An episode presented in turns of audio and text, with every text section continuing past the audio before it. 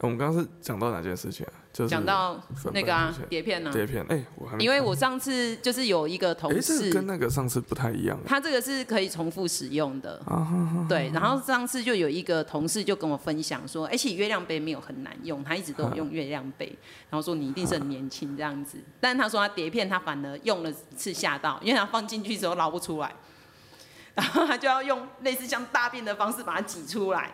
哦，嗯，啊，后来我就说，哎、那可能还是要练习，因为有人建议旁边可以先绑那个牙线，就是你在一开始使用，因为你可能也不知道要怎么去把它拉出来，所以呢，你就是用牙线，你至少就有点像棉条，你可以找到它，然后慢慢的你再去熟悉，应该是它应该是要经过练习啦。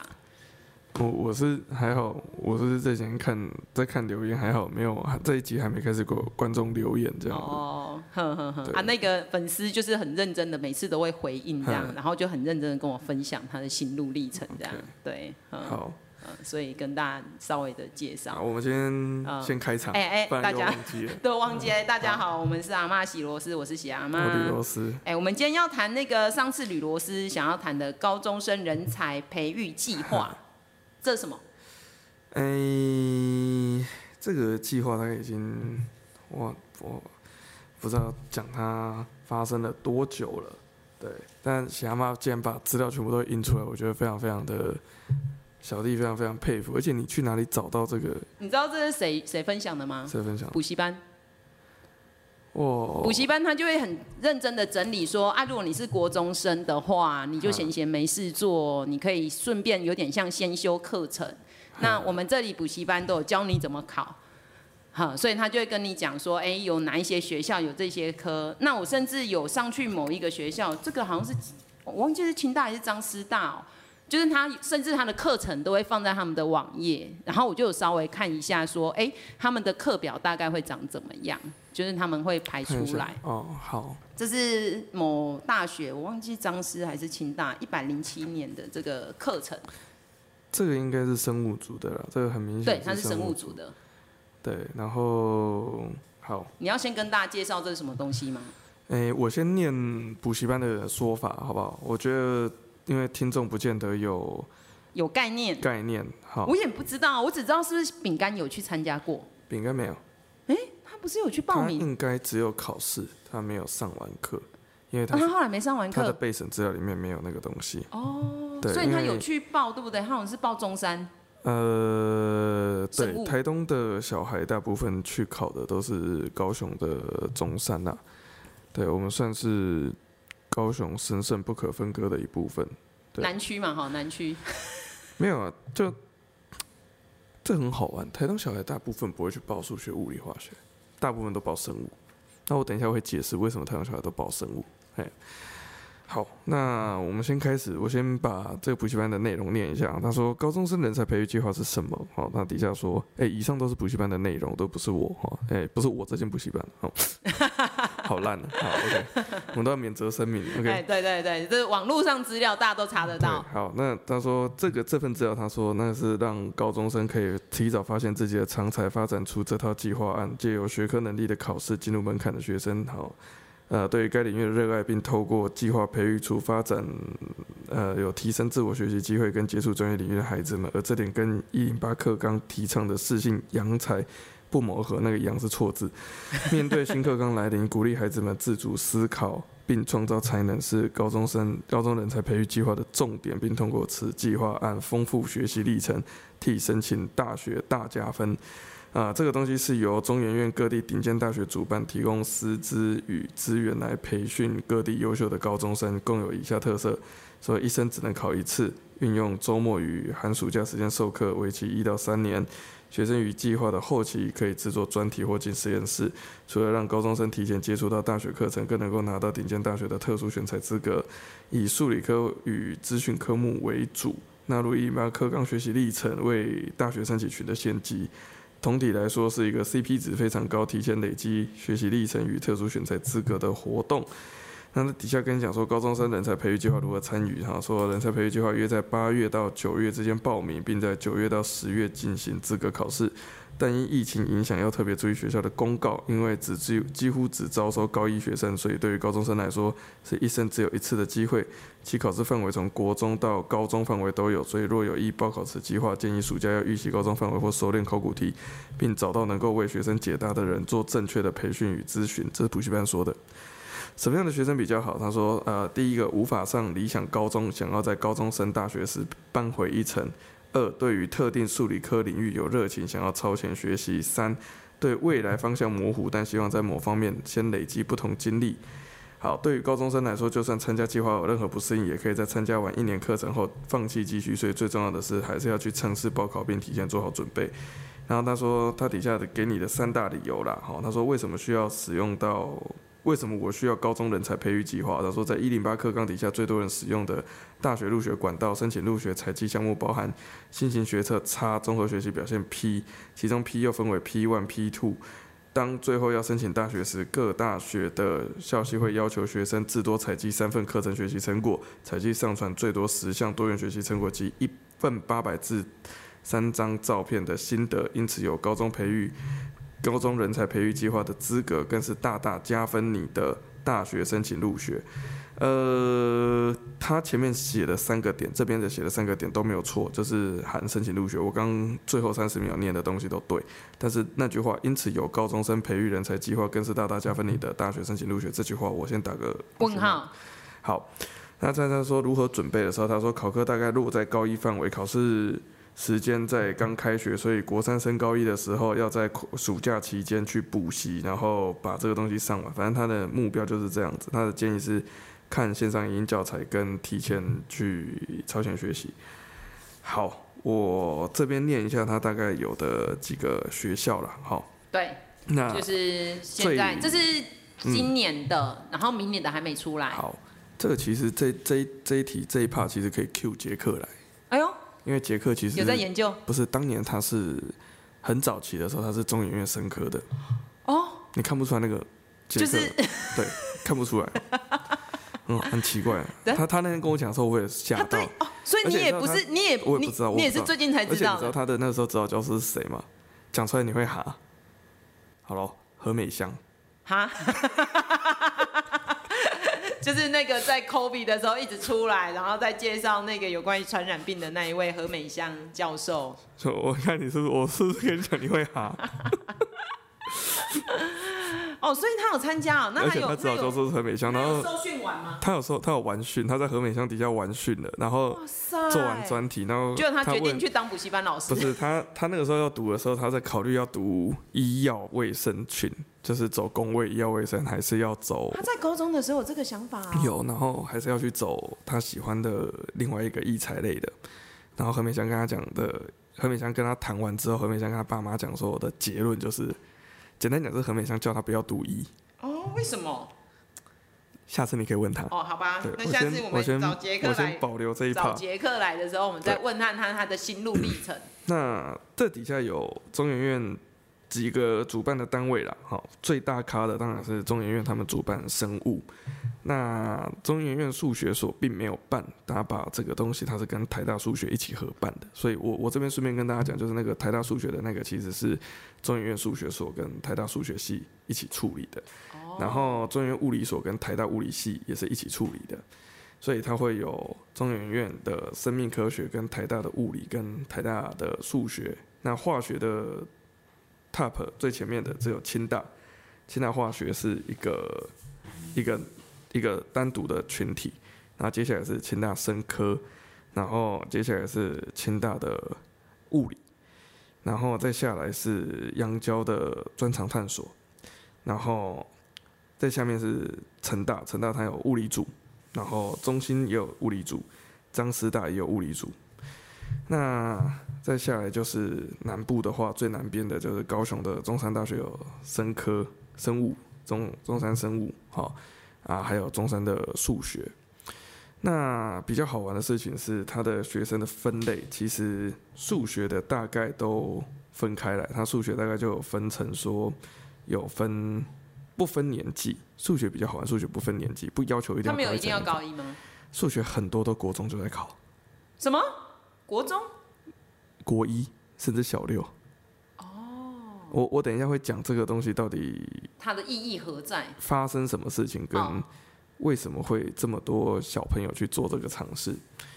那嗯、呃，生物或者是其他的，就是除了中山的生物，因为中山生物要只招高一比较难，所以它中山生物它是使用它也是不采，它是所谓的正取生六十，所以它不计年级，这个这个资料还蛮正确的。嗯。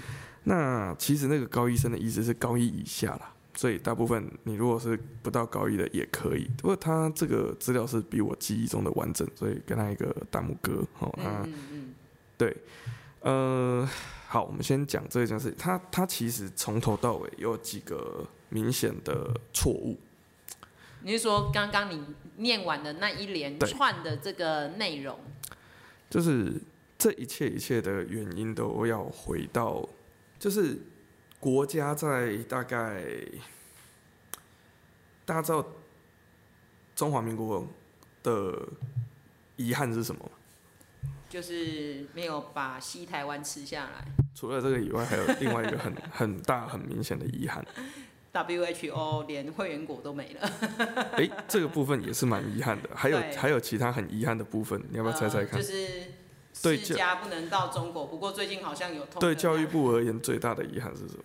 呃，我们在全世界的教育力没有办法突飞猛进吗？你知道今天公布一个数据，他说台湾的披萨又前进了，昨天公布的。然后我们每一年都很喜欢去参加很多的奥赛啊，或者是很多的这些东西，但是对教育部而言，一直有块心头的痛。我们这个国家并没有培育出自己的诺贝尔奖。哦，对啊，各种领域都没有哎。我们不是只有哎，那个人数学、物理、化学、生物，李远哲他的 PH 他的诺贝尔奖的内容是在他的美国求学的时候完成的。哦，没有土土没有在台湾做出研究。台湾的教育虽然我觉得啦，我觉得现在其实有一个人很值得拿到诺贝尔奖，但是他他的那个。贡献上可能还诺贝尔就可能第一个没有人提名他，第二个那个学术性不够，或者是前瞻性不够，就是那个 台积电的前的研发的总经理、总负责人啊，叫林本坚先生。他研发出了一个浸润式的制程，让我们现在可以攻克到三纳米这件事情。我觉得他其实指一个诺贝尔奖，但是，诶、嗯，whatever，就是我我我现在已经不觉得，我小时候觉得诺贝尔奖很厉害，我现在已经不觉得。好，好，这个这部分撇开再提。那所以在我们的台湾的高教界有一个心魔，就是我们这个国家为什么出不了诺贝尔奖？大家就很遗憾、遗憾、焦虑。好，那各个单位们提出的这个解方都不一样。所以管理科技跟管理科技教育的，在台湾是两大山头，一大山头是教育部，一个山头是大学以后是国科会，以前叫科技部，本来是叫国科会，改叫科技部，又改回国科会。啊，所以你就知道说，台湾的名称常常改来改去。没有科技在台湾的政府的地位当中的想象是一直在变动的。好，那我们就先回过来。那讲到这里的时候，讲到这一 part 的时候，就要开始讲到说这个计划。教育部为什么会开始提出这个 idea 的想法是说，好，教育部说，嗯、呃，我如果有一个 project，可以把国内外优秀的、国内优秀的这些学生，从高中的时候就让他投入基础研究，嗯，那趁年轻，趁年轻他投入基础研究以后，嗯，会不会？可以在早一点的时候开花结果，嗯，那他有更长的时间可以投入研究领域，他可以得到更不同的东西。所以明面上的目的，这个计划你看很好玩，它不是教，它不是开在应用科学类，对，它全部都开在纯，它全部都开纯的基础学科，对，所以。我每次都跟学生讲，你看哦，他没有开医学，哦，他也没有开电机，就是他没有在应用科学上面，他是在纯理论的这个学。也不是，也不是，也不是，很好玩。他开的是物理，哎，对，他开的是数学，对，还有开的是化学跟生物，嗯，基础。那我坦白跟各位讲，这个物理、化学、生物基本上就对应到的是物理奖、化学奖，可是生物医学奖、医学奉献奖。哎，诺贝尔有医学奉献奖吗？诺贝尔有生物医学、生医领域的，哦、生医，生医是一个奖。哎，好。可是它的基础还是要先放在这个。哎，不是，不是，不是，不是，这不是这样子解释的。好，嗯、那所以回过头来的事情就变成说，嗯、呃，于是这个计划就开始了。哦、这个在我读书的年代就有。所以我们吕罗斯的小时候，那。我自己念高中的时候很敬仰这个计划，觉得非常非常棒。那、啊、你为什么会知道这个计划？谁跟你？两件事情吧，就第一个就是，嗯、呃，我去营队的时候认识几个朋友，他们分别参加了台大，当时他们就参加台大的物理跟台大的数学跟中研院生物，这些人都有。我就讲了，杰克杰克跟我同年嘛，他那个时候已经有中研院可以参加，所以那 it's nothing special，yeah。好，嗯、呃，所以它变成是。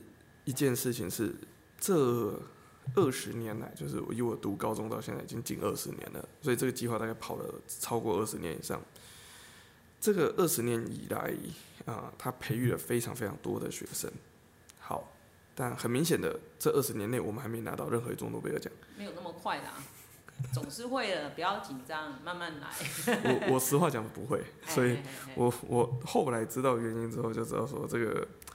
注定要失败。西方人的糖奖，西方人的这个诺贝尔奖的逻辑跟我们的教育训练逻辑是完全不一样的，所以这件事情是我们就算披萨拼到全世界第一名，都不会出现诺贝尔奖。就是这个国家的教育文化要彻底的改变，要才有一点点机会了。但是没有诺贝诺贝尔奖，我觉得也还好啊。对啊，没有，那是教育部的一个心魔。哦，好啦，还有你知道你知道这件事情吗？我不知道。台大有一个停车位，啊，在原子分子所的小角落。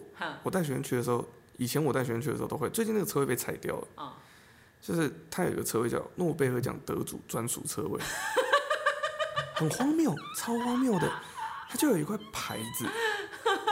就是停车格，就是提醒所有的老师们、教授们，如果你得到了诺贝尔奖，这个就是你的位置了。你没有得到诺贝尔奖前，这个位置不能停啊！荒谬，你知道吗？就是我不知道。对，就是我都跟学生讲，我都会带学生去说，我说就一定在那个位置参观合影留念。最近那个牌子拆掉，可能台下突然发现自己多荒谬这样子，他们总是会发现自己荒谬的一面。好。所以，我们现在开始讲到的下一件事情，就是这计划到底原初的目的是为了什么？好，它就是一个我们希望有集中营训练有天分的高中生，在物理、化学、生物上面提前给他们刺激跟训练，提前让他们完成大学的内容。但这件事情又很好玩的事情是，这些人在大学期间又会变得极为平庸，这是做完研究的。所以他在大学期间为什么会极为平庸？他不是变很强吗？我我就跟你讲说，这是他们调查的结果，就是也不能讲极为平庸，也应该是讲说，就是没有想象中当时那么早起跑，然后就跑得比较快或跑得比较远，是这样吗？台大跟清大都做过一个调查，他们调查了这些参与这些计划的学生，进到台清教没有，他们是自己学校内部调查，以后 performance 如何，然后发现没有什么不一样，大一有领先，成绩明显比较高。嗯，啊，对于学术投入的热爱程度呢？到大四看起来跟就被磨平了。对，所以真正要改变的是大学的教育内容，而不是这一个计划。没有哦，没有哦，没有哦。他进到了这个学校，到底发生什么事？不是哦，这件事情好玩的事情就来了。台大就把这个东西丢进那个他们的破里面去做调查嘛。然后这整件事情就发生，这一份报告我会附在底下的连结，就是又又跟之前一样，就是底下会有。如果我有任何数据讲错的话，请大家以报告为准。但是大致上的内容就是，他们发现这些学生在大学四年之后没有明显的突出，然后学术倾向上也没有比没有参加计划的高，所以这样就失败啊。然后就检讨嘛，啊、就你讲的嘛，大学端就检讨大学嘛。啊、他们就说好，那是不是我们辅导机制不够？对。好，所以台大就开始提供了很多的超修或跳修，就是说这些学生他们如果高中阶段已经修过某些课了，啊、就你已经来我们学校修完了，你就跳掉。对啊。好，六七年前开始做这件事情，然后目前的这四年。一样没有任何显著改变，啊、一样没有，一样，嗯嗯嗯嗯嗯嗯嗯，那这到底是哪里有问题啊？呃，我会讲，我会讲我的推测，哦，跟我看到的事情，哦、但不代表真实的状况，或者是对，或许是部分的真实，或者是怎么样吧。好，呃。台湾的学生在申请大学的时候的逻辑是所谓的徽章逻辑，就是他所有的一切就是为了在这个申请的过程当中得到特定的 token，然后他们认为这是一场 token 比赛 token game，我拿到越多的 token，我拿到越多的 honor，好，我得到这个升学机会的可能性就越高，大家的想象是如此。你是说进来参加这个计划的这一些人，难道没有一个类似像 Sheldon，，他只是从小就觉得他想要当一个物理学家，拿到诺贝尔奖，没有这样的人吗？I think a few of them。这个这件事情有点鸡生蛋，蛋生鸡，因为很少有父母投注资源的时候是这个角度。啊，小孩子啊。从小他就发现他就是一个喜欢研究，然后他就是投入这自然科学或投入数学，然后他想要理解里面的奥秘，然后他想要成为一个诺贝尔得主，没有这样的人哦，整个台湾没有。我不会说，我不会倾向说没有或是 zero，哦，但是这整件事情会变成是我们要问的问题是，呃，这样子的学生会不会被选进去？因为你知道，这是这这个就牵涉到一件事情，这是一个选材，对，他的目标是拔尖，是，谁是尖的？哦，就是学术表现好的，啊，学术表现如何定义？就考试啊，会考试的人，那就哦，啊，了解会考试的人，凡考试必能准备嘛，哦，所以才会有补习班，把这个讯息完完整整的放在网络上。嗯，学生跟家长都有焦虑，一个焦虑就是多元入学底下，哦，从改我要如何上 T 大？我要如何在多元入学底下得到一个很好的机会？嗯，而且刚刚看了一下，它的地区就是在西部啊，连花莲都没有，花莲没有，对，那、啊、你知道花中都去哪里上吗？花中一定是往台北啊，对，对啊，因为他们到台北其实蛮近的。花中、一中都都是去台北，对啊，花中、少我们两个小时，对啊，所以像台东往高雄合理啦，比较近。好，所以呃，其实这个计划影响蛮大，冲击蛮大的。第一，我认为啦，嗯，家里面还是要有一定的经济的支出。西部不用啊。可是他能够住在台大附近，他也不一定住在台大附近。我认识住在像杰克那个时候，他家住淡水，也算台北啊。然后 捷运会到，好不好？没有，我们念高中的时候，那时候刚捷运刚开啊，那那时候捷运票价算贵。哦，好，嗯嗯，好，所以，嗯、呃，杰克剧情杰克自己讲，嗯，但我实话的第一个 part 讲的意思是。啊、呃，以交通成本来讲，花莲、台东、宜花东的小孩比较需要你讲的这个，尤其是花东的，对啊，比较需要这个家长成本的问题。对，好，其实这个东西真的不公平的地方是学科啦，但你看不出来。学科怎么了？你会发现物理化学全部都在中北部。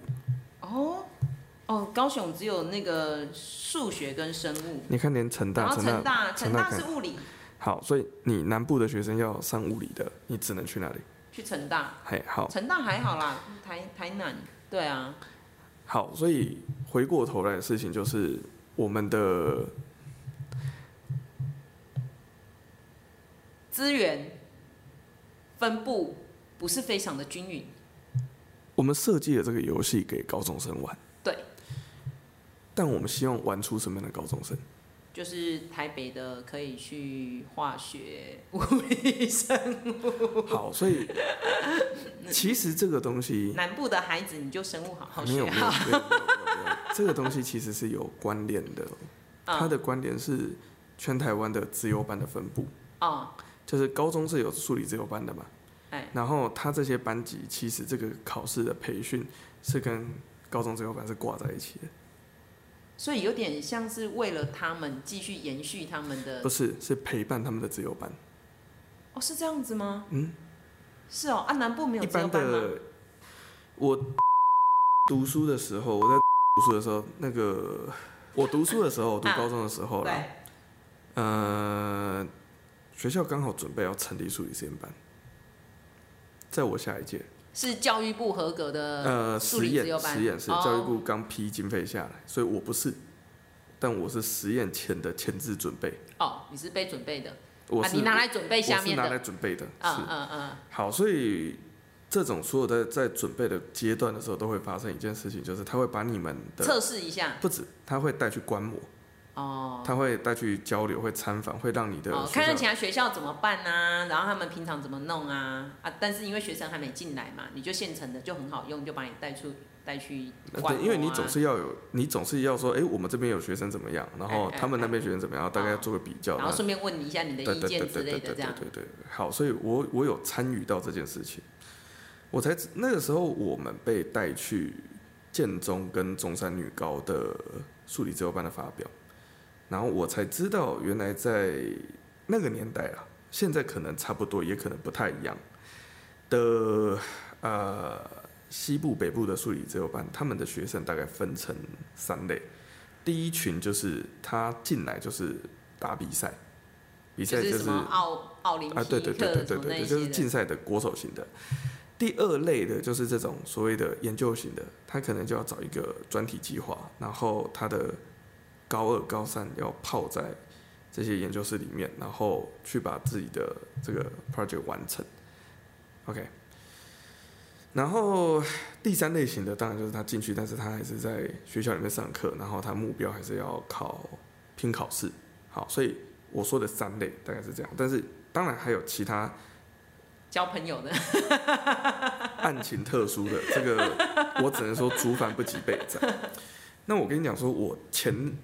我的前一届，我因缘际会，不是我朋友，朋友的朋友，做这个计划做到出名的，但是他只有出名一下子，他的新闻就消失了。你是说牛奶的那个吗？对，牛奶的那个就是做这个计划。哦，所以他在高中就做这个计划。他就是做这个计划，然后他进研究室，但是那个研究室其实是他们家爸爸妈妈的同学，因为他自己本身爸爸妈妈是青交的教授。所以，我们不会说近亲繁殖啊，但是是近亲繁殖，就是就反正就是，你就想象是，就是你们家从小会一起吃饭的叔叔阿姨带你做实验这样子概念，嗯，就是这样。对，好。那剧本上来讲，国家推了这个计划之后，理论上就是好，那全国的学生都有兴趣的就来考。可是。一旦它变成了一个收集型的一个荣誉竞赛的时候，那很多的补习班就会推自己的学生说：“哎，你们要去参加，你们要去比这个东西。”那比了之后，他的学生就会被丢进去上这些先修大学的课程。所以你刚刚有印的课表，我可以稍微再念给大家听。这个是我在猜，这是生物组的。它的开始是一个专题是介绍生物碳，然后一个专题是教你资料收集跟做网页。接下来一个课程叫显微镜原理跟使用，但是这个显微镜应该是比较高级的复式显微镜。然后再有一堂课是教 DNA，教记 genetic 的东西，然后再下来一个有一个色色层分析的实验，就简单讲教你做一些东西，然后另外一个是 pH meter 跟缓冲溶液，这是基本的生物实验的技巧。然后再下来就是上课，下下一隔一个周就是上一堂课是上细胞，然后再教 DNA 的萃取跟分析，然后再一个课是上下一周是上一堂课是上干细胞，然后再来一堂的实验是再做一次 pH meter 跟缓冲溶液，然后生物电脑。就反正一些电脑的研习，好，他可能讲一些统计软体或者是什么，我在猜是统计软体啊，好，或者 Excel 这样子。然后接下来再有一堂课教癌症，教 cancer，然后分子分，然后再来一个就是也是一样，又回到就是色层分析跟 DNA 萃取。所以其实他们的这个 rundown 的课程是交替的，就是你对方有的你大概也会有。然后再下一个课就是基因转做植物跟转植作物跟生物伦理，还有另外一个课叫蛋白质与结构生物学。好，大概它课表大概是排这样，就是一个学期大概上考完试之后上六次课，六个周末的时间。然后大概都是早上上课，下午实验，早上上课，下午实验。你到中研院、台大的物理大概都一样。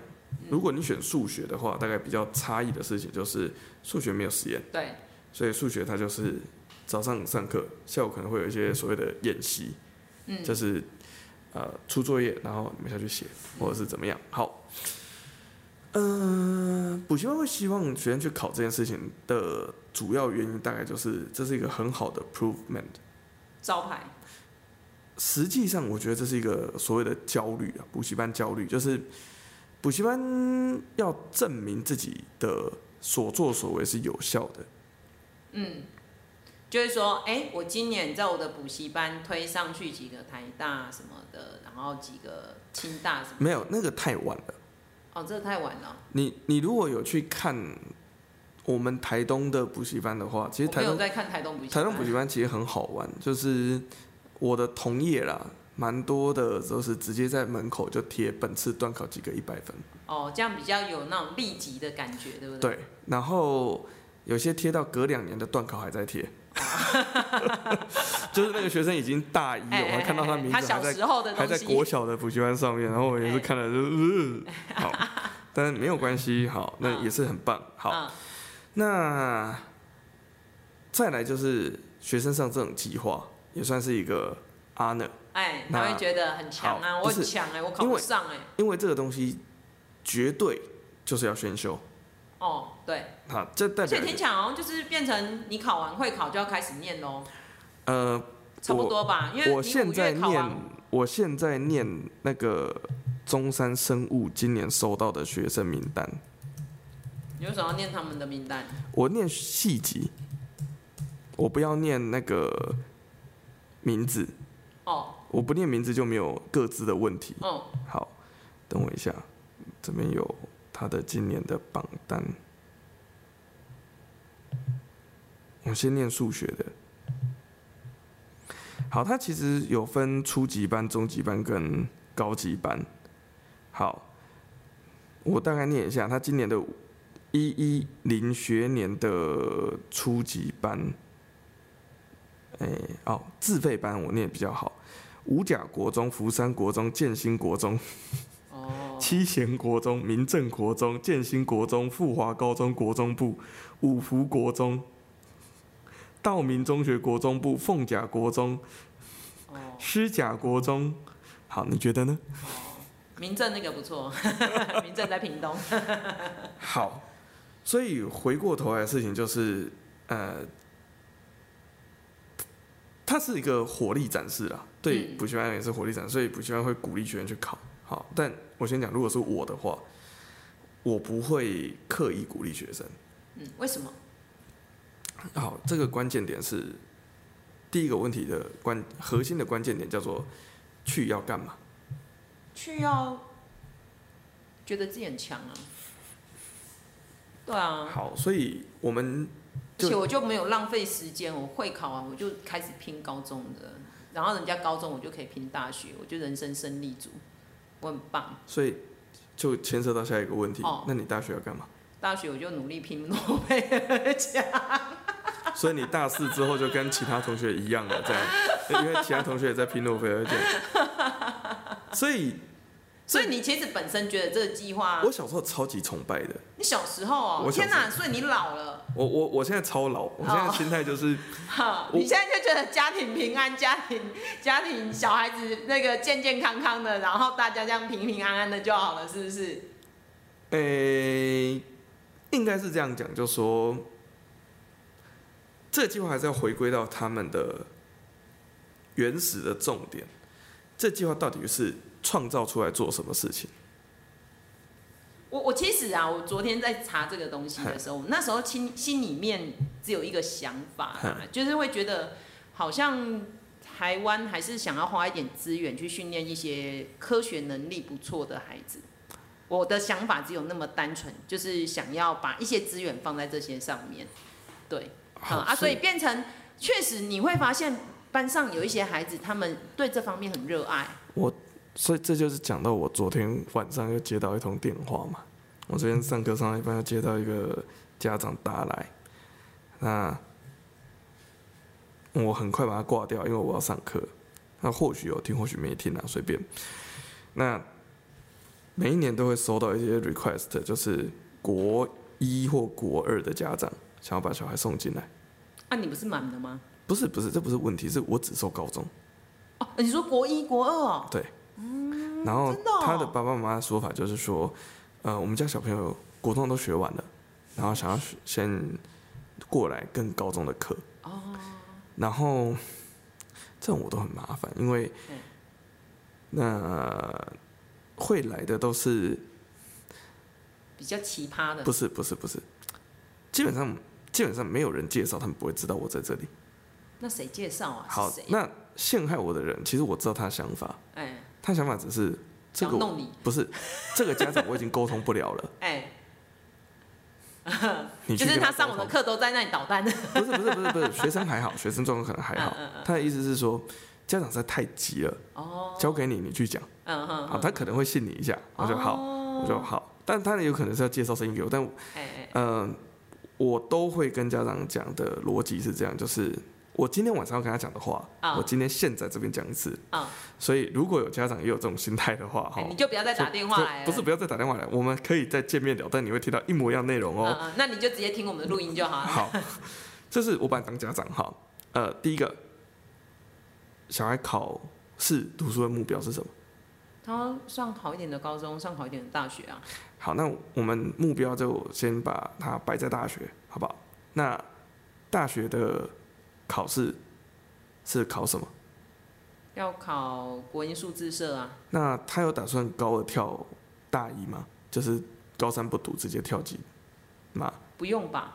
不用，对不对？对，不用。所以现在他考学测跟考分科的时间大概已经确定了。你们家小朋友时间大概是确定的。对。那提前干嘛？他可以再复习呀，他可以更精熟啊。那个时间，他可以考台大医科。他是要上台大医科的孩子哎，我们的孩子很厉害，我们的孩子没有要念别的，他就是台大医科，非台大医科不算，他不是要满积分吗？所以他要经手，再经手，再经手。好，那我们所以他最后高三那年要一直在经手。回到一个问题，那台大医科要不要职业？啊？台大医科毕业要不要工作？要啊，要工作啊。要不要考执照？要啊。要不要考？科别要要要要啊，你希望他读什么次专科？啊？什么专科啊？次专科对。次专科哦。什么叫次专科？啊，对，这是这个问题就来了。好，我们这样讲好了。台湾的高中的家长，我不是针对你，大部分的家长都只有看到读到大学这一件事情。他当医生可以赚很多钱呢。呃，钱多不多？后面再讲。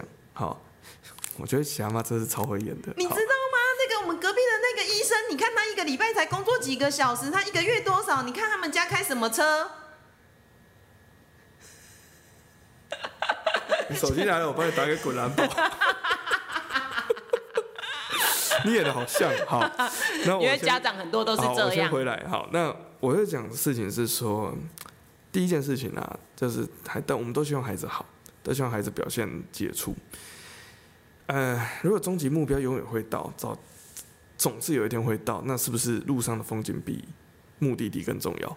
我觉得那不是很重要，路路上风景不是很重要啊。他现在就是只要目的就是考上那里就好了，中间辛苦一点都没关系，都值得。我们家里面全那我如果跟你讲，就是配合这个孩子，他去了反而考不上台大医科，你要不要相信我？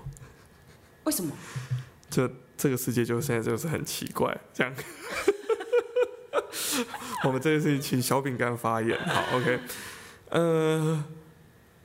简单来讲，一件事情就是多元入学跟大家想象根本不一样，尤其现在的考试制度根本不一样。这些培训，第一，它从头到尾，我们刚刚讲到现在为止，如果你想要考医学系的话，这根本不该是你的目标，因为它在一开始的宗旨跟目的设定上就不是为了培育医学生，它是为了培育生物科技或生物方面的基础研究人才。当然你会跟我讲说，哎，生物推到顶端，好，那当然就是医学。那你会跟我讲说，你你也可以拿着中研院的那一组的资料来跟我讲说，你看参加中研院计划里面很多都是跟什么癌医中心、台大医学系或者是台大什么中心的合作，然后是教授都是什么？我说你看那个教授只有一个名字在那边的，那都是学生自己家里面找关系找到的。哦，嗯嗯嗯，就简单讲一件事情，就是名字如果那个教授名字如果只出现一次。高几率都是学生自己去找到的，但是那学生怎么找到的，那是学生自己的本事。我坦白跟你讲一件事情，就是这个学生如果不考，他也是找到这个教授。所以像这个是很多个教授，这底下的就是你去找的这里面的教授，大概就是呃，他们一次要指导的人可能就是四五个高中生，三四个高中生，那他们会有一些媒合机制，然后。比较好玩的事情是，你进到这个教授研究室，大概你就只能做这个教授的专业领域的内容。比如说，你进到一个做霉菌的教授，好，那他专长在霉菌。可是这时候你想做病毒，你没有选择的权利吗？没有。有，可是讲白了，病毒的教授如果满了，或者是他没有办法收你，好，那就跟我们，我懂，你就跟你研究生在找教授，找到教授有点雷同。嗯，好，但是问题这时候问题来了，你才高中而已，你才高中，你怎么知道你要做什么？嗯，好，所以这时候如果就讲，如果教授是你们家会吃饭的叔叔的话，是不是你会优先过去？因为你比较知道说他在干嘛。对。然后第二件事情是，呃，他们的题目大部分都是切硕士班的研究，或者是大学生的专题研究的。一个小部分，好，可能我切一小块蛋糕，这个部分的交给你做，因为他的能力也还没有到那么成熟啦。嗯、呃，应该是这样讲，就是现代的以生物来讲，现代生物科技已经做到非常非常的 niche，所有的东西都很 niche，都很都很窄。在这个这么窄的状况底下的时候，你一次要做完很大一个 project 的题目的时候，比如说他可能。这段时间里面，他可能只能研究某一个细菌上面的某一个表现蛋白的某一个性质，或者是它的什么东西，好结构或者是怎么样，他可能用某些方法去把那个东西做出来。好，这个东西就已经是一个硕士生等级的题目了，对不对？那我可能只是把某一个另外一个蛋白，或者是某一个东西的。性质 property 丢给高中生，让高中生下去做。嗯，所以很好玩的事情是，你去看这几年国际科展跟全国科展，很多的题目或者是这些都是研究生的题目了。我这边又又要念了。高中的全国科展没有，我念那个中研院的。人才培训计划今年的那个报告的，他们的那个他们的那个一一二年的必报比赛的内容论文题目，我念四则给你就好了。中文的就好。那个参加的学生是嗯高中生吗？高中生，我挑年纪大一点的比较为主的。好，第一个，哎，跟台大药理所做乙粒腺体转移治疗人类血管。内皮细胞的动脉粥状硬化疾病。高中生哦，高中生做这个哦，哇，好酷哦！就感觉很厉害啊！感觉台湾的医学的这个科学发展很有。还没有完，还没有完。然后还有一个跟北医的医资所，然后做运用疾病轨迹搭配深度学习侦测胰脏癌风险，这个是医学资讯。这个高中生，但是这个还好，在写写程式而已。然后呃，比较比较像生物的，这个大概是找不到。这个我在猜，他找不到老师，所以他找农生中心。所以他的题目是探讨单双子叶植物在缺铁逆境下根分泌物的差异。感觉也蛮酷的。现在的高中生都那么厉害，那他们高中在干嘛？这个也很酷。这个是他是台北复兴十中，然后他跑去中央物理做氯化 IAA 引发川崎橡树生长。然后其实是一种植物。对，然后他去物理系做，然后他指导教授姓李，他也姓李。哦，所以你觉得他们有一点？应该是他爸爸。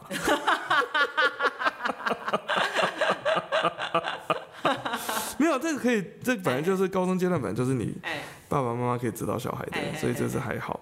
然后哦，这这题也很酷，蔗糖、葡萄糖及果糖对阿拉伯界幼苗防御基因 PR1 的。表现型的影响，嗯，嘿，所以我刚看的那个就是他的那个学校很奇怪的，所以像他如果出现是台大那个中研院分生所，或者是台大医院医学研究部，好，这个医学研究部这个肯定是爸爸妈妈，哎，或者是亲戚，因为他是他的题目是毛囊再生之研究，哦，毛囊再生研究都在高中的这个上面出现，对对对，还有哦，这个题目听起来很酷，那个。NOTCH 三基因变异小鼠与正常小鼠之大脑磁振扩散张量影像分析比较，太夸张了吧？高中生就做这种事情？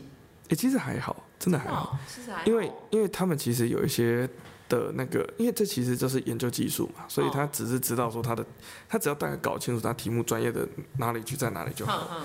好，所以我们，所以你那个家长你要这样跟他讲吗？我会给他看这些东西哦，就是你刚刚讲的这一堆都会让这个家长知道。哦，对，啊、哦，好，所以所以你会叫他不要来。我会跟他讲的事情是，你希望你的孩子做什么东西？好，那第一个你可以 support 你孩子什么？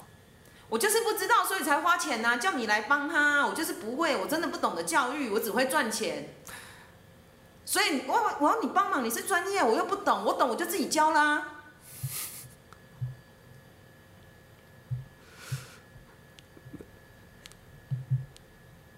我我我我我我每次遇到这种的时候，我其实都会想一下怎么回答。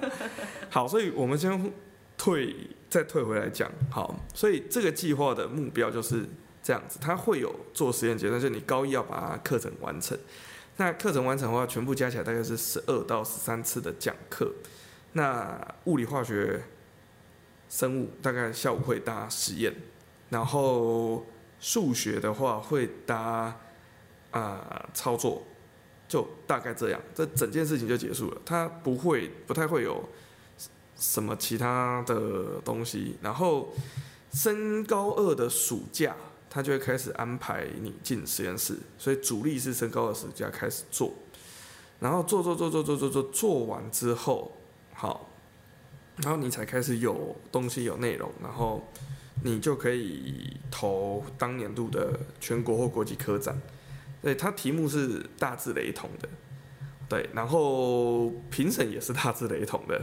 哦，嗨，都自己人啊？也不能讲，不是自己人啊，就是那些都是你熟悉的领域跟熟悉的人。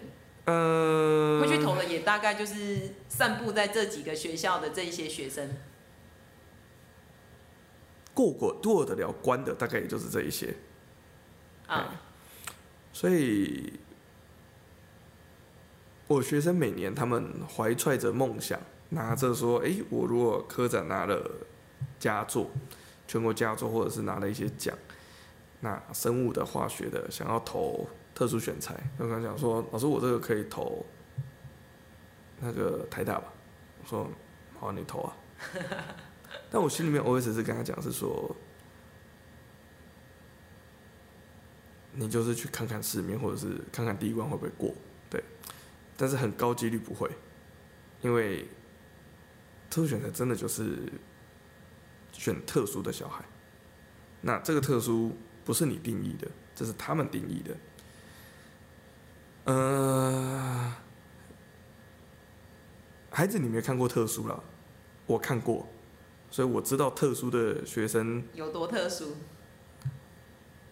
他可能家宿舍就住台大宿舍，那个叫特殊，好不好？好，你家住好，他住台东某高中宿舍，也蛮特殊的，好，也蛮特殊的，好。但所以特选才很多这些没选上的家长会去诟病他，说：“哎，你们这些就是大学教授之间私相授受或怎么样？”啊，我坦白讲，就一句话，就是换成是你，你也会这么做了。好，你会抗议的父母，你都会这么做，所以这其实没有必要去抗议，因为它就是存在一个制度。那这个门也不是特别大，你的孩子还是有其他机会。所以回过头来，事情是，呃，我们说这个东西是让孩子提前探索。所以，什么叫做探索？我让他国中就把高中范围的生物全部刷完，是一种提前探索吗？我让他高一把大一的普生探完、读完，是一种提前探索吗？到底提前探索跟揠苗助长的界限还有分别在哪里？我觉得其实是我们今天这一个题目的内涵想要谈的东西。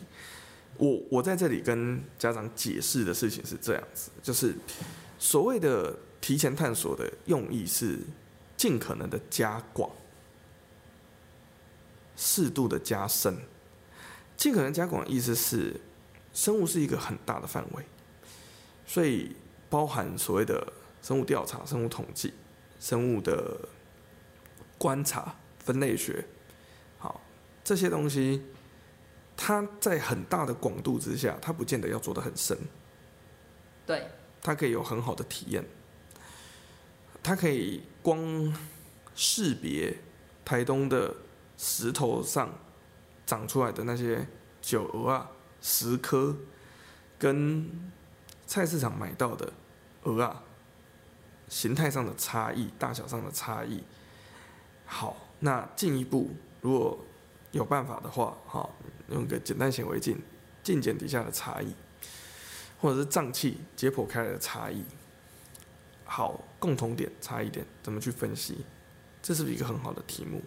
是，这是一种加广？是，需要到中研院去做吗？就是你放假常去海边。好，那再下来，好，嗯，霞妈在那个圈圈湖游泳的时候有鱼吧？好多鱼哦，而且搞不好有一些是那个水体是一个自然水体，还是是一个人工水体？地下水体。它是一个自然的，它是自然的，涌泉，但是涌泉的，它是挖出来的嘛？它是挖出来的人工的空间，但是它的水体是，但是那里面的生问题来了，那里面生态像是一个封闭生态，像是一个开放生态像。它是封闭的生态，但是它里面很多外来种，可是基本上它就是一个，所以鱼缸嘛，这个生态像的生态像的族群调查，是不是可以某种程度上反映出一些东西？那个东西反映的意义是什么？对不对？是不是？就是为什么它可以在这里壮大？为什么它可以长出来？嗯、然后为什么它可以在这里壮大？是不是也可以用这个东西去做一个台湾的封闭式的啊咸淡交汇的？因为它其实有点咸的水。海风啊，有海风。可是它水是淡水。它水是淡水。好，那就台湾的淡水水域里面的呃外来种跟本土种的一个竞合，因为它一开始的时候应该是 zero。嗯，对。你怎么放进去的？就是可能有一些宗教团体。好，好，那你怎么没关系？那你怎么长大的？那你在这个区域里面，这个东西的竞争实验是什么？哎、欸，之前有人来做实验呢，有人来做研究，应该是东大的孩子吧？那我就问你一件事情，哎，还是东中的？我就不确定。我每次都跟学生讲，你在台东这件事情本身就是一个超级大的特色啊！我都跟学生讲说，我说你要在别人的引导之下可以做出这个实验，还是在没有引导之下，你自发性的。找到一些东西，然后你去写信跟这些教授讨论。好，他们只要看到有趣的题目，相信我，他们都会回信，因为他们的工作就是学术，他们也在找有趣的东西。你只是要找到对的人去问。嗯。所以我一直跟台东想要念医学的学生，我就说，其实你根本不应该去参加这种活动。如果你是要去读，目标是在医学系的学生，我说，因为这东西做的所有东西都离你是很遥远的，而且你会被拉在同一个平台上比较。今天这个家伙用张量分析去分析大肠癌，你分析胰脏癌，他分析肝癌，你们都会把研究成果会被拉到同一个水准上去比较，谁做的比较好。可是我说好，你今天做一件事情，假设你去海端乡协助义诊，然后你自己周末时间下去，他的他们这些。比较偏乡的原住民的长者，他们通常都有群聚的习惯。你有没有试着可以去试着努力打入他们的群体，访问、观察他们的槟榔、他们的饮酒、他们的健康习惯？你写一份公卫报告。嗯。那我们就讲这两份东西，呃，张量分析，嗯，大肠癌、直肠癌跟。台东海端地区的老年人口族群健康调查，两份同时呈上去当学习历程，哪一份对教授的 impact 比较大？所以你刚刚讲到了一个，因为我看那个补习班讲的那些啊，他有说，哎、欸，这个就还可以取代自主学习，所以你是不是就提到回应到你刚刚讲的？其实他们高中有所谓的自主学习，应该是你自己去发展，你自己想要，而不是别人帮你的。这个东西是一个简便的过程，因为别人套餐给你了。对，他套餐。啊，可是你自己要自己学会下厨，你要自己去采野菜。我去观察你家附近有什么食材。我每一年，我每一年遇到这个这件事情的提问者的时候，我都会跟他们讲爱因斯坦的学习故事。各位，爱因斯坦在读书的时候是被老师当成怪物。谁？爱因斯坦。哦。Oh. 他念高中的时候，上物理课的时候，问一些奇怪的问题，被老师赶出去。会不会被人家骂啊？也被骂。好，那他有参加任何这种计划吗？嗯，他本来就是一个特殊的存在。所以，我们就讲一件事情，是说，这种计划其实是政府希望。提供一些资源给特定的群体跟特定的学生，但是不见得会得到他们想要的那个特定的效果。所以，如果要念医学系的学生的时候，我常常跟他们讲，我说你们应该要做的事情是，你们要去看你有兴趣的那个领域的医学学会，他们这几年研究的领域跟研究的重点是什么？好，比如说你要你想念齿顎矫正，你想要念牙齿的，好，那你去看他们这几年。关心的、方心的哪些议题，然后这项的议题拉回到台东，有没有什么调查可以做？有没有什么你可以做到的事情？你好奇了，你去看的资料，然后你来做这些事情。好，假设你要看专科，好，你要你想看眼科或者怎么样？好，那你其实要调查的东西很简单，台东小孩、台东高中生使用三 C。国小、国中、高中使用三 C 的习惯跟西部会一样吗？不一定吧，嗯、对不对？好，很可能有差异。那在这里的时候，我们我们不见得会用的比较少哦，因为其实我们在这边隔代教养或者是一些的状况比较严重的时候，他可能使用三 C 的状况可能是更严重的。好，那所以你可不可以到台东？你可以挑三四间国小，然后肯定你自己的学校的国小老师，你就说：“哎，我要做研究。”老师，你的班借我，老师一定不会跟你拒绝嘛。那再透过一些关系，可能找一些小学，好，做个简单的观察，入班就好了。甚至你找安亲班，看看他们安亲班课后怎么使用这些三 C 的习惯。做好你的 record 之后，然后，OK，他们在测量视力的时候，好，你去识别化嘛，你没有人，但是你人坐在那边统计左眼的男生女生的。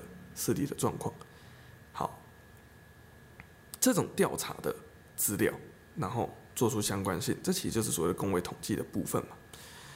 其实这几年很多的医学的研究都是从公卫其实那些出发的，应该卫生局就有资料了。对，你其实去卫生局调也可以。对，但是卫生局不见得哦。卫生局搞不好都是公开的。好，好，所以你从公开的资料查，那你也可以做的是，你要进一步深入，你可以做什么？你可以做访谈。对。你可以做个案的啊，比如说啊，直性一点的，直性一点的，或者是量化一点的，这些都是我们讲的，你不需要去上这些课，而其实那些课，我坦白讲，好了。这我要讲，接下来我要揭开，这是下午实验的部分哦。早上的那些课其实是什么呢？其实是这些教授他常常要出去给 talk，所以大大学教授除了上课啊，或者是做研究之外，他们还有一个很大的任务，就是科学知识传播啦。所以他们通常像这种要讲干细胞的老师，他研究主题大概就是干细胞；他要讲转做植物的，他大概研究主题就是转做植物，所以他大概都会有固定的一套投影片。那相信我，你打这个教授名字到 YouTube。有八到九成的几率，你可以找到他的上课的内容，而且搞不好一模一样。你今天坐车坐了三个小时，到了那里，搞不好。其实你 YouTube 上可以看到。所以我就讲一件事情，那张证书是一个 token，你可能觉得那个 token 有效，可是那个 token 其实，在大学端审查的时候，好，他会说好，你已经通过这个，那。我反而就想知道一件事情，你在这个里面做了什么？嗯，OK，但你不去，那就变成是，那你这段时间其他时间你做了什么？你在干嘛？对，所以大学教授其实只是想知道你在做什么。嗯，而不同的环境，它 define 的 well done 会不一样。所以你在没有奇怪的奥缘之下，你做出来。成果接近的东西，而且只要它看起来你 qualify，那你就会上。反过来，你就算有了这些 token 拿到了，可是你最后的结果非常平庸，跟他的研究没有关系，甚至好，我们讲极端一点，因为台湾学术界其实的长期以来都有这些派阀跟派系的问题。你做的，你跟的师傅。刚好你上去特选的时候，或者是怎么样？是他的对死对头，还是他死对头？哇！我怎么可能让你进来？我怎么可能养虎为患啊？除了勿进，现在就把你咔嚓，甚至哎，你会说，嗯，老师那个对我教那个老师最近对我好凶哦，嗯哦，他们最近在吵架，好这样之类的。好，这是大人的世界，但是我我们讲认真的事情是，呃，你准备好让自己的孩子。在高中阶段就体验研究生的生活吗？嗯，OK。他以后还有的是时间，不需要急于一时，是这样吗？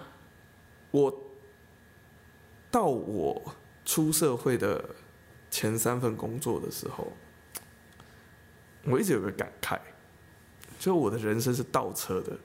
哦，你一直在挖苦啊？不是，大部分的人是国中。国小、国中、高中，压力是一直增加。哦。然后上了大学之后，压力降低，开始反转。对。对吧？好，那硕士班可能考试的压力降下来一点，然后再找工作。嗯。好，干嘛的？我人生是的压力是从大学才开始。你看，在台东长大的孩子好幸福。没有没有没有，状况不太一样。我两次科展题目都自己想的。你自己想的、啊？嗯，哎、欸，我听到一个传言哦、喔，就是我办公室有一个老师跟我说，他在若干年前有一个学生在下课的时候，就拿着桃花心木的种子，然后拿去给那个自然老师说：“老师，你看，你不会觉得桃花心木的种子很酷吗？你看它是这样子，它的旋转会这样子。” 然后那个自然老师就在嗯，对对，然后心里想说，这是什么怪咖？没有，那个学生，那个学生还跟他讲的重点是他找了一些资料，有找到那个桃花心木种子的 profile 跟翅膀飞机的翅膀很像，所以他觉得如果把桃花心木种子串几片并在一起，会不会可以做一个科展题目？就把它变成电风扇。因为那我们学校的那个对。出去校门口左边那一整排的围墙是几十年的那种老现树的，然后隔壁的那个班级永远都要扫一堆桃花心木嘿，只有这一个学生会做这种事。对，然后他就捡了那个桃花心木，捡了三片吧，哎。然后粘一粘，然后就跟老师讲，这可不可以做题目这样子，然后那个老师没有什么理他，可能是学生有点受伤，对，那学生听说现在在录 podcast，他跟我讲的时候，我说啊天哪，原来他在国中就会这样子哦。会啊会啊会啊，所以我就讲说，其实孩子自己能够找到题目，跟你所有前面的培训都是为了训练他对这个世界的敏感度跟探索能不能找到题目。所以我你回过头来，两个题目是什么？你高中我高中找的第一个题目是国中找的第一个题目是，我觉得叶绿素可以做电池。然后后来我 paper 找一找，发现糟糕，欧盟已经先拿下去做，那个欧盟补助太了一个晚知道了。所以我想到了，有钱人都做过了。然后那个题目太大，我后来发现那个经费的规模太大，所以我就降下来。后来那个时候就跟学长提案说，做那个色素，我们叫蓝敏电池，就是染料染在那个二氧化钛的烧结的陶瓷上面，然后拿下去做太阳能电池。然后这件事情真的是很不要脸，嘿。真的是。我最近看到我的学生们拿着，嘿。就是他们在做的探究与实作报告，就是我当年的科展内容，就是那个来 的。哦，好爽哦，被逼哦，心情 想到他会被逼掉心情很好，OK 好，就是用他们的科展报告是，就是他们探究与实作课程内容，就是直接拿我当年的实验报告的，你的高中的东西。对。这些高中老师把把一个高没有中没有没有生的东西，没有没有没有没有没有没有那个那个高中老师我知道，因为提这个案子的老师大概是谁，我大概知道。啊，啊，但是反正那个东西是，他们如果真的去找研究资料，哎。就是找那个考古资料的话，会找到就是那个民国哪一年的科展的，哼对，是铝螺丝三个字就写在上面这样。哎。然后第二次科展是我捡了我们学校前一年，我们学校前一年做的科展很酷，那时候王建民很红，然后他们提了一个题目是他们做一个风洞吹棒球。那因为声卡球的原理是因为它有一个特殊的旋转嘛，那个旋转会把气流带了，然后它会造成那个轨迹的变化，所以他们去证明说那个转速应该是什么，然后他们用啊、他们反正他们去找王建民拍照那个球的那个投球资料，然后他们在实验室里面模拟那个球的运动，然后算它的下压力跟它的实际上应该会怎么跑，然后去算那个轨迹，就是。反正他们做这些相关的，运动科学呢。不是他们做物理学，哦，物理学。啊、他们做那颗球，他们不是做王建民的肌肉，王建民肌肉那个是运动科学。嘿好，那反正他们就做这个东西，然后那个风洞后来他们做完之后，那风洞丢着没有人用，我就说好啊，那风洞换个方向，那风洞马上往上吹，然后把东西丢下来，做那个中断速率。所以其实孩子能够。产生多少的创意，嗯是他的累积。上课学习听讲那都是累积，可是那个 creativity 是最难的啊！所以我一直跟家长讲说，我说上再多的课都比不上让他去探索跟去摸索，然后他有那个创造力跟有那个想象力，那是最难培养的东西。对啊，像知识是非常容易的。像那个什么，我上次是在分享那个啊。在屏东老叶香肠被卫生局开罚，那如果今天在台东的孩子，他可以光是老叶，你可以证明他他在什么什么各种上面，因为台东到处都老叶啊。这件事情的好玩的地方是，因为他说他不是食品添加物，他担心他他的逻辑是里面可能有什么东西会对身体不好吃。可是你知道在台东有很多野菜这件事，好，哪一个我就不相信他所有东西都有列在卫生局。好，我就讲一件事情。如果你台湾小孩要做，是不是就可以把这些各个野菜拿出来做分析跟做？对，我觉得这个就是有地域性的得天得天独厚啊。因为我们就讲一件事情，有毒物质是毒物学是一个非常非常大的学门。好，就是什么东西有毒？就是我那个时候是跟我妈做实验的时候，我才知道，她要验一个东西是不是被毒死的。找小羊。对，我的小羊。好。检验单位跟他说：“你这个没有办法验。”他说：“为什么？”不是丢给你，那你告诉我有没有中毒嘛？没有。他说不是，他要每一个去对应说，我，我要去对应，对对你要告诉我他可能有什么毒，然后我才用那个检测的方式，我才用那个试剂跟那个检测方式一个一个一个下去测，没有测到，不是说一根银针插下去，哎呀剧毒，黑的，哎呀。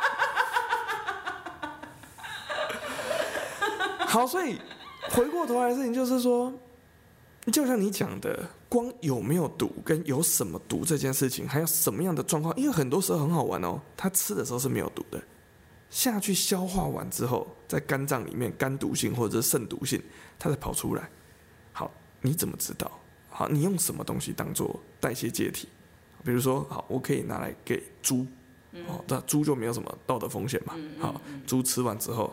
哎，猪有没有累积肝毒性或者累积肾毒性啊，或者是什么样的东西？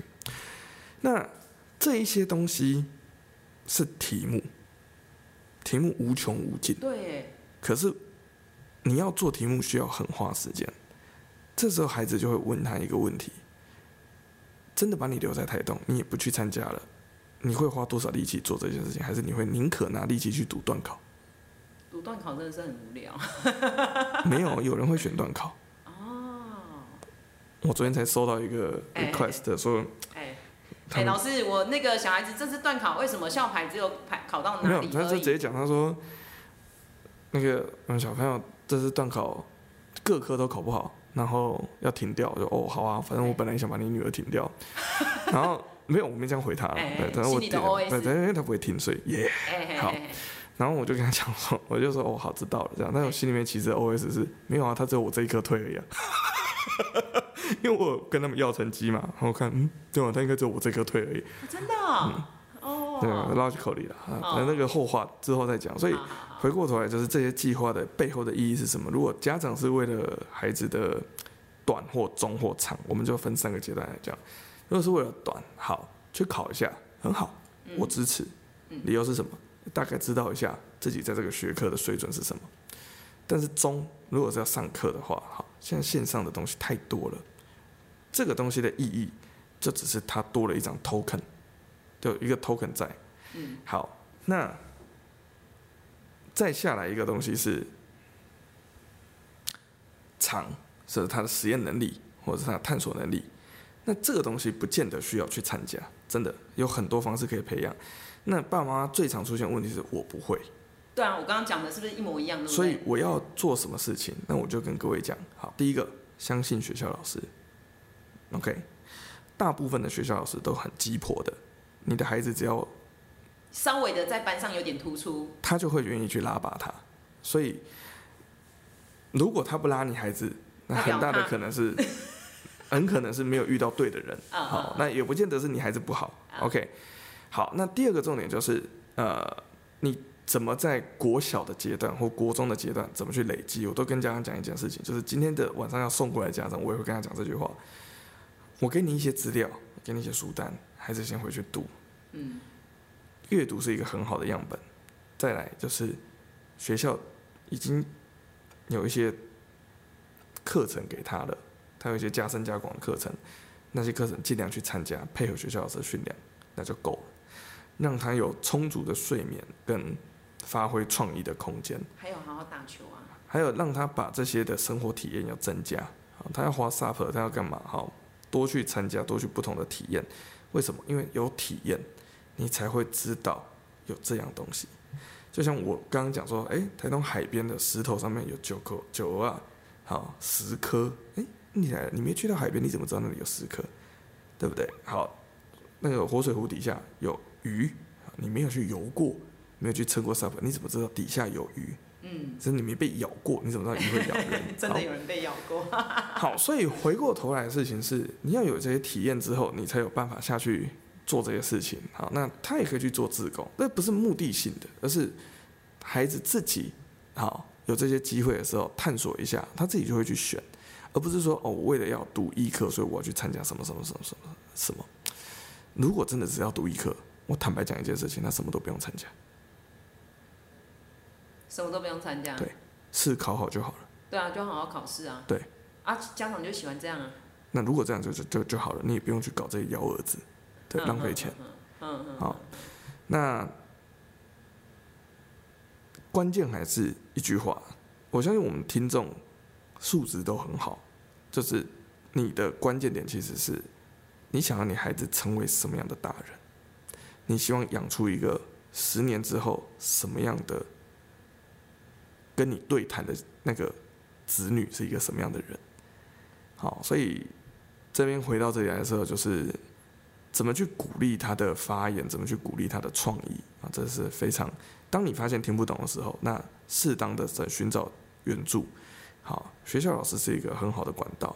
好，那当然，那我们听众随时联络吕老师都很欢迎。好，不是听众的也很欢迎。但是我只能跟你讲说，如果你的要求是，我能不能克制化课程让小孩提早学习，那这个答案一律都是办不到。就算可以，我也不做。啊、哦，好，以前缺钱会了。哦，但是不是不是不是不是，是我后面越检讨越发现有些事情做错了。啊，对，好，那就这一集大概就跟大家分享到这边。那如果你真的孩子有希望去报名的，哈，真的去考一考可以，去了解一下自己的程度，也不错啊。知道说，哎，我在这个世界的排序，大概的位置在哪里？讲个笑话给你听。之前出过一件事情。嗯。物理奥林匹亚考试分成初赛、复赛跟决选。初赛全国大概会考一千个，一千个里面大概再考一百个进决选，决选最后选三二十个进选训队。好，长期以来只要进复赛，大概就贴红榜了。就是只要过决赛就进复赛，就因为那个就已经是全国前一千名的。的学生了，这样已经很强了。很难呢。两三年两年前三年前的时候，有一个小男生直接考进决选，这么强，但是还没有进复，还没有进选训，他的程度就是决选过决选的门槛，就够强了。然后他段 考有一次考了六十二，没有全班班平均八十几哦。所以他是一个不在乎段考的孩子。呃，他那一次在练吉他，好，我们就故事就讲到这边，好，所以就让他大家理解这个。第一件事情就是，就算孩子去上的这个生物选训，或者是生物这个课程，或物理这个课程，你的孩子还是有可能断考考八九十分，因为这两间学校评量标准跟这些课程是脱钩的。那我顺便讲一下，如果你台东最多是被某一个补教机构推荐去考中山的数学。那个数学的考试，其实它的课程内容其实是大幅脱离高中课程的，而且也没有任何帮助，真的。它里面微积分也只上了很快，两个一个礼拜就讲微积分了，他一个礼拜讲线性代数，这样感觉，然后就考试了。所以，我我我现在可以理解你的心情，你是完全根本就是。不支持他们参与这样子的课程，你打从心里面就是完全不支持，因为听起来就是那些课程的实质的帮助真的很有限，听起来。如果你想要好好学好微积分，应该不是用这种方式。网络上很多的 course，就是我们要你想要好好学习线性代数，网络上很多好好的 course。你想要好好的学好某一个东西，其实其实大学很多有开放课程呢，网络上是可以看到台大很多课程啊，MIT 也都有。对啊，对，好，那问题来了，你为了拿这个 token，你要在一个礼拜之内囫囵吞枣把这些东西吞下去，然后去考试，然后一个三个小时去，三个小时回来，我就问一个问题，这件事情除了拿到证书的那一刻很爽，好像没有其他拍照上传告诉人家说我得到了，嗯。还有更多有意义的事情吗？感觉没有。好，我们这集到这边。好啊，好啊，哎、欸，那个下一集。下一集要聊什么？我下一集我有点，我有点想要讲工位系耶。可以啊。对啊，因为我们来推，我们来业配一下工位系。对啊，业配一下工位系。好，，OK。让大家分享。不收钱业配。哎，不收钱。好，OK。那我是不是应该 Q 一下工位系的学生回来？哎，可以哦。好，我来问他要不要回来。好啊，好，那我们今天到这里了，谢谢大家。我是阿妈，我妈妈也是罗斯，拜。